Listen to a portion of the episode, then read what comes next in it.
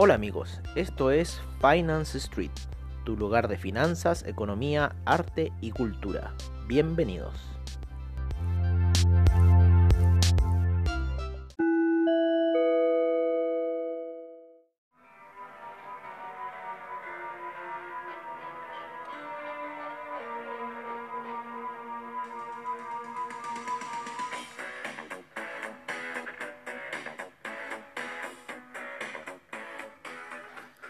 Hola amigos de Finance Street, bienvenidos a esta sesión nocturna ya. eh, y sesión de cierre de mercado más que nada. Ya no es sesión nocturna, perdón. Es la sesión de cierre de mercados de Finance Street. Ya como ha pasado la semana volando. Que ya no nos damos ni cuenta siquiera. eh, que ya cerramos el mercado. El mercado ha terminado finalmente. Y eh, es tiempo de relajarse. Ya por un poquito hablar algo más distendido. Fue sin duda un día eh, bastante movido principalmente en la mañana. Pensamos que iba a haber un poco más de acción eh, en lo que fuera la sesión del día, sin embargo en la mañana estuvo bastante movida. Eh, hubieron varias cosas ocurriendo en la mañana, principalmente en lo que es para nosotros como traders el price action, en lo que es el, análisis técnico de la situación y... bueno, donde estamos terminando de analizar un poco lo que es el mercado y quizás hacia dónde pueda apuntar ya para la próxima semana, ¿no es cierto? En base a lo que está ocurriendo, que son las entregas de resultados, en base a lo que está ocurriendo, que es el, el alza del precio de los commodities, principalmente en el oro, en la plata, el platino, debido... eh, la plata y el platino a cierres de operaciones que han habido en Perú en este minuto debido al tema del coronavirus. Eh, con esto el euro se ha eh, robustecido porque el euro se respalda bastante en lo que es oro. Entonces eso también le ha dado un bastante impulso. Aparte eh, las noticias que hubieron de la zona euro, de los estímulos que vienen para el euro. Yo, sinceramente, en el euro, mi visión eh, a la, muy largo plazo, estamos hablando anual, eh, a pla- plazos largos de lo que ha estado haciendo el euro. El euro eh, finalmente en algún punto va a tener que igualarse al dólar y ser uno a uno. Así que eh, esa es mi visión a largo plazo, pero por ahora están estos movimientos que son dentro del mercado, ¿no? Y que han llevado a el, el euro hacia ese nivel psicológico que estamos buscando de los 1.170, 1.171 principalmente. Si entra esa zona el euro, ya creemos que ahí podría ocurrir eh, una toma de ganancia fuerte o una lateralización, pero que el euro va en ese camino, va. Eh, en lo que son los índices americanos, Hoy día tuvimos una sesión eh, bastante volátil, lo que fue el inicio de mercado. Estuvimos bastante asustados las primeras operaciones del mercado. Hoy día el Nasdaq osciló más de, eh, lo vamos a ver en la vela de 4 horas, osciló entre los 10.530 y los 10.302, osciló más de 200 puntos hoy día el Nasdaq, pero en una situación que marcó una pequeña, una gran vela una vela muy grande, poderosa. El Nasdaq se fue a apoyar a la media de 200 periodos en, en gráficos de 4 horas. Esa línea de 200 periodos es el- la continuación del el soporte del canal alcista que lleva el Nasdaq. Entonces que rebotara en este punto es crucial para ver si la próxima semana vuelve a los niveles de eh, 11.062. Sin embargo, hay que, eh, hay que decir que los 11.062 ya fue dos veces la semana pasada y esta semana tocarlo. Entonces estamos ahí en la disyuntiva si este fue un rebote ya técnico en ese nivel de soporte del canal eh, alcista que se ve muy bien si lo pueden dibu- dibujar, un canal equidistante alcista que venimos hablando hace mucho tiempo de él en gráficos de 4 horas. Daily también se aprecia bastante bien en cómo va esta situación. Ustedes ponen la parte más baja de sus gráficas como ha golpeando después subiendo y ponen la parte... eh, en la parte alta de esa gráfica dibujan una línea continua y van a ver que hay un canal que se ha estado respetando bastante en el Nasdaq. Sin embargo, en esta entrega de resultados que estamos, que hoy día salieron no muy buenos los de American Express, en esta entrega de resultados que seguimos en el mercado, eh, podríamos ver eh, quizás ya el fin de lo que ha sido toda esta sesión alcista, de lo que ha sido el Nasdaq, de toda esta volatilidad que se ha generado desde febrero en adelante. Eh, se ha transado mucho volumen en lo que el Nasdaq, las velas han estado muy potentes, lo que son las velas diarias.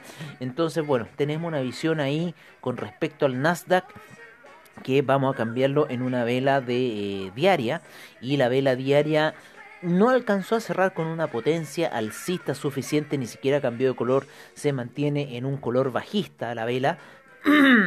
y eh, sin embargo con una, eh, con, una pequeña forma de martillo, sin embargo no un martillo muy potente. Así que quizás la próxima semana podríamos seguir viendo la caída del Nasdaq de una manera quizás eh, pausada, ¿no? Podrían ir tomando, tomando, tomando ganancias hasta que ya terminen los resultados, hasta que se cierre julio y ya empezando agosto quizás eh, retomar la tendencia alcista, no sabemos, pero ese doble techo a nosotros que se, eh, está en 11.062 nos da una pequeña alerta de eh, ya el desgaste que quizás pueda tener estar teniendo el índice. En lo que es el S&P, el Dow Jones en ese aspecto todavía les queda camino por recorrer.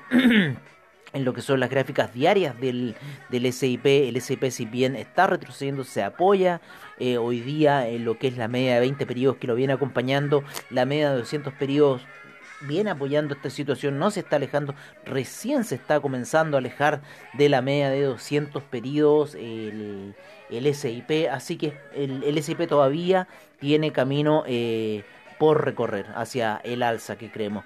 También veremos el Dow Jones en lo que son sus gráficas diarias para ir teniendo una noción. Vamos a achicar un poco. y también nos está dando una situación muy similar a lo que es el SIP, muy apoyado en su media de 20 periodos, eh, la media de 50 periodos también viene apoyando mucho la gráfica y la media de 200 la está atravesando directo, dando, eh, comenzando recién a alejarse de ella, quizás hace un camino alcista en lo que sería el índice, el Dow Jones como el SIP, ya que algunas empresas también han arrojado buenos resultados hoy día, la que a nosotros nos prende una pequeña alerta es American Express, al no arrojar un buen resultado en torno a sus ganancias en lo que fue la sesión del DAX. Eh, se quedó por debajo de la media de 200 periodos en gráficos de una hora, hizo unas figuras martillo alcista y eh, veremos qué irá a suceder en lo que es ya la próxima semana. Hay un cruce de medias móviles en lo que es la de 20 periodos con la de 200 periodos, la de 50 periodos viene por muy arriba de la gráfica, así que podríamos ir a ver eh, de nuevo un camino alcista. El que sí tenemos mucha fe de un camino alcista es el índice español para la próxima semana porque está en nuestra zona de compradores de 7.299 y de 7.225.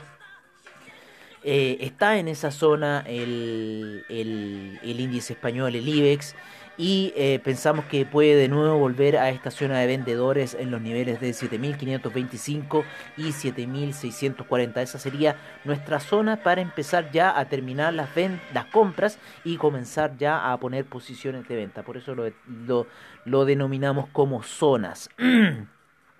en lo que es el China 50. El China 50 eh, esta semana cayó a niveles de eh, 14.900 vamos a ver en una gráfica diaria. Él todavía sigue tomando ganancias en lo que es el China 50 después de esa subida de principios de mes que lo llevó a alejarse bastante de la media de 200 periodos. Ya se encuentra eh, en, la zona de la media de 20 periodos, así que podríamos ver quizás lateralización en lo que es el índice China 50 en lo que puede ser su devenir. El oro, el oro sin duda fue eh, la la, sorpresa la sorpresa de la semana. Eh, no, no, se esperaba que subiese tanto el oro en una semana. Subió aproximadamente 100 dólares el oro desde su cierre del viernes pasado a el cierre eh, de este viernes. no Llegó a niveles, ya empezó a tantear la zona de los 1900 del oro. Está en la zona, terminó cerrando en 1890 pero eh, ya se está igualando a, situaciones que ocurrieron hace eh, nueve años atrás con el oro. Así que hay que estar alerta si esta sobreespeculación nos llevaría a un desplome como ocurrió en esa ocasión, eh, si, los fondos se trasladarían hacia las acciones. Estamos en una situación muy volátil porque no se sabe qué va a pasar con el coronavirus, qué va a pasar con el... Todo debiese en cierta forma no volver a una normalidad, porque las cosas no van a volver a una normalidad así como así pero sí eh, debiese reactivarse, no sé, los negocios, la microeconomía, ¿no? Porque e, esto en cierta forma no puede ser. El platino también hoy día lateralizó, tuvo un valle bastante potente en lo que fue la sesión europea, sesión china, y eh, terminó lateralizando en en la sesión de Estados Unidos.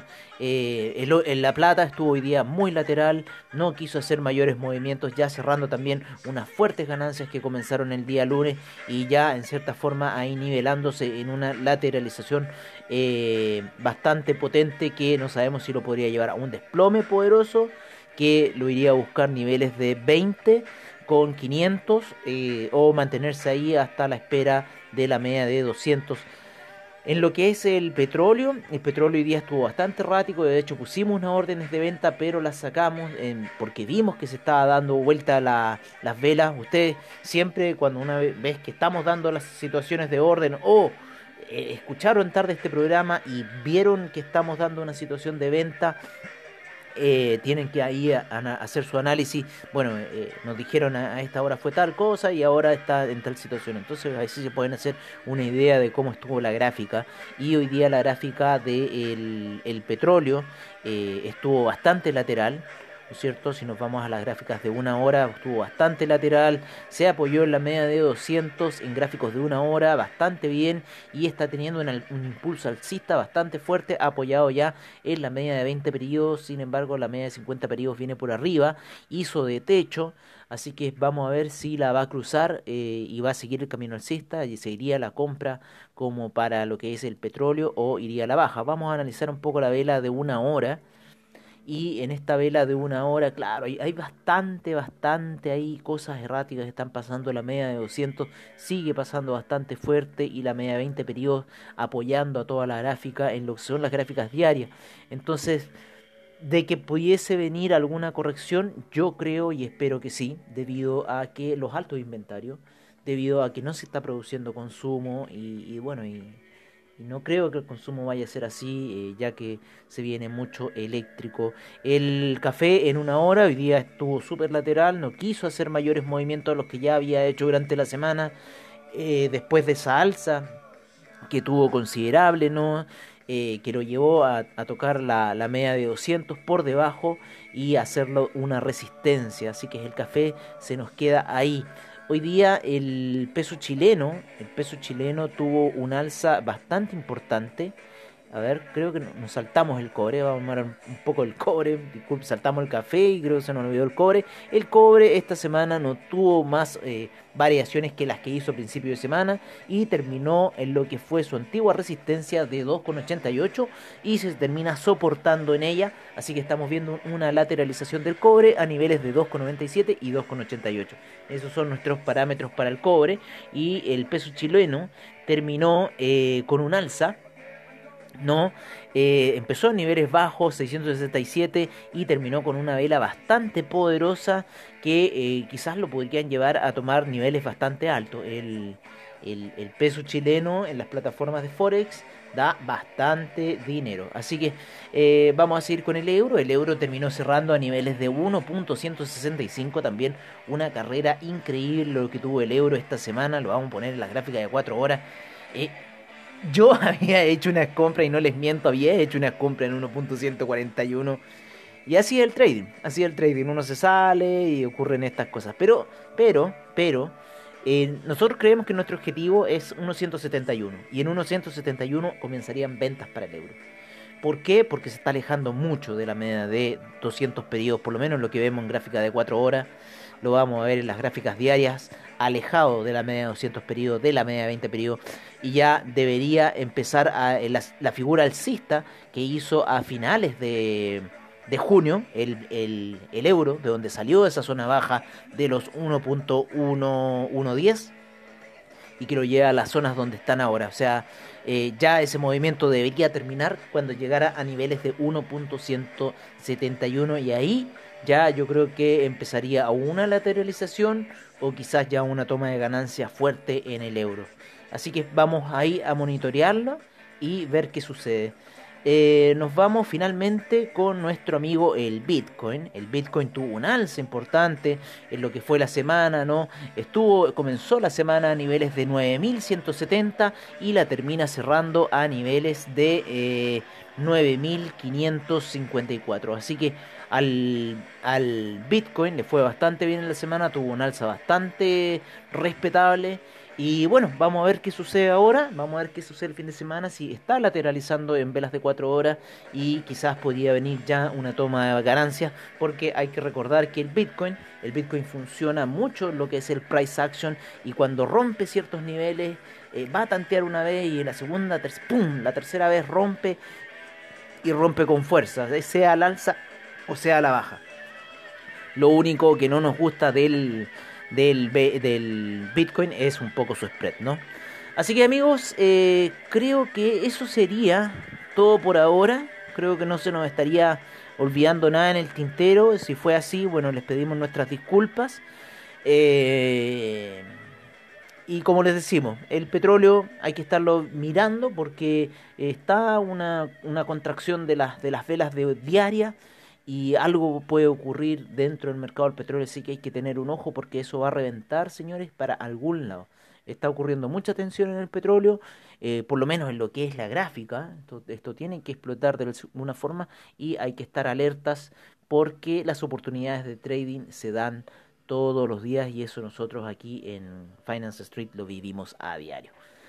Bueno amigos, este reporte ha sido un poco largo porque es el de cierre de semana. Los invitamos ya mañana a escuchar eh, nuestros reportajes de día sábado, como siempre, al estilo de Finance Street. Los dejamos con nuestro reporte de mercados, commodities, divisas y criptomercado. Siempre al estilo de Finance Street.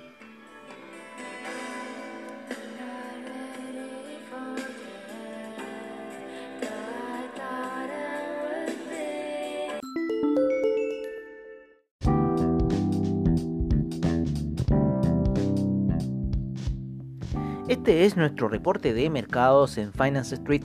Empezamos nuestro reporte en lo que fue la sesión en Nueva York, principalmente con el Dow Jones, el cual retrocedió un menos 0,68%, el SIP retrocedió un menos 0%. 62%. Eh, el Nasdaq, a pesar de la caída de 15% de Intel, retrocedió un menos 0,94%. El Russell 2000 un menos 1.46%. El VIX nos da una sorpresa y retrocede menos 0.92% y llega a niveles de 25,84. Nos vamos a lo que es el IPC de México, el cual retrocede un menos 0,20%. El Bovespa avanza un 0.09%. La bolsa colombiana retrocede un menos 0.66%. El Merval en Argentina avanza un 0,41%. El índice limeño avanza un 0,11% y el IPSA hoy día llega al avanza un 0.77%. Nos vamos al viejo continente en donde el DAX cerró la sesión con un menos 2.02% el FTSE inglés con un menos 1.41%, el CAC un menos 1.54%, el Eurostock 50 un menos 1.80%, el IBEX un menos 1.22%, la bolsa italiana un menos 1.85%, la bolsa suiza un menos 1.63%, la bolsa austríaca un menos 1.72%. Nos vamos con el reporte de lo que fueron las sesiones en Asia hacia el cierre, las cuales el Nikkei retrocedió un menos 0,58%, el índice australiano un menos 1,16%, el neozelandés un menos 0,49%, el Shanghai un menos 3,86%, el Shenzhen un menos 5,31%, el China 50 un menos 3,85%, 2.21%, el Hang Seng un menos 2.21%, el Taiwan Weighted un menos 0.88%, el Kospi un menos 0.71% y el Nifty un menos 0.19%.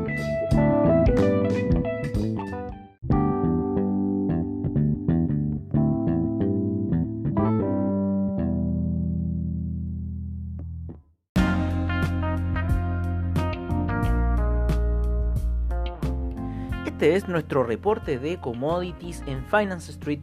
Empezamos con el petróleo BTI, el cual avanzó hoy día un 0,54% cerrando a niveles de 41,29 el Brent en 43,33 con un 0.05% de avance, el gas natural un 0.73%, la gasolina un 1.86%, el petróleo para calefacción un 0.03%, el etanol retrocedió un menos 2.95%, la nafta un 0.50%, el propano un menos 0.09%. En los metales preciosos, el oro eh, avanzó un 0.14% y cierra a niveles de 1889.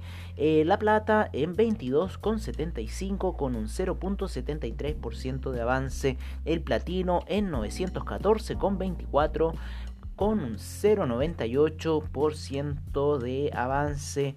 El arroz hoy día retrocede un menos 0,34%, el azúcar un menos 2,38%, la cocoa avanza un 1%, el café un 0,84%, el jugo de naranja un menos 0.04%, eh, la avena con un 0.71% y el maíz con un menos 0.30%. Cerramos con el cobre, el cual retrocedió un menos 0.83% a niveles de 2.88.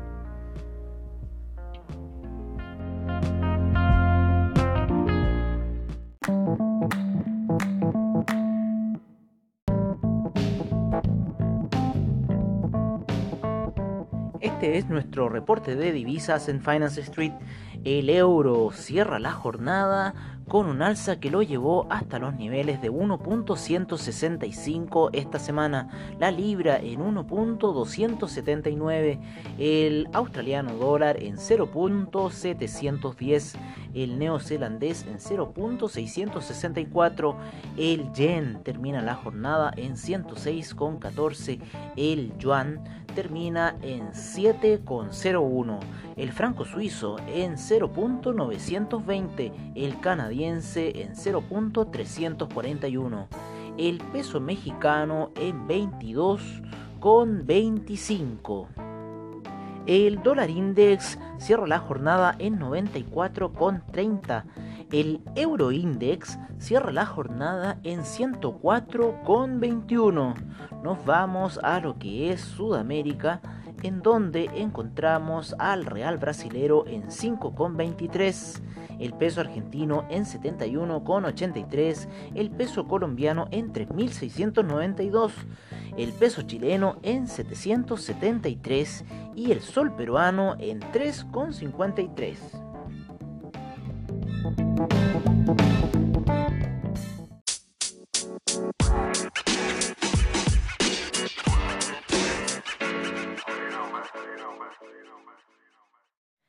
Este es nuestro reporte de criptomercado por parte de CoinGecko. En primer lugar encontramos al Bitcoin en 9.548, Ethereum en 281,51, Tether en 1 dólar, Ripple en 0.204, el Bitcoin Cash en 235,66, el Cardano en 0.123, el Bitcoin SB en 180,48 el Litecoin, en 44,26 el Binance Coin, en 19,40. Seguimos con EOS en 2,60, Tesos en 3,07, Stellar en 0.096, Monero en 71,71, Tron en 0.0180 Em, seguimos con Neo en 11,27, IOTA en 0.268, el Ethereum Classic en 6,27, el Dash en 72,20 y cerramos con el Bitcoin Diamond en 0.898 y el Bitcoin Gold en 9,35.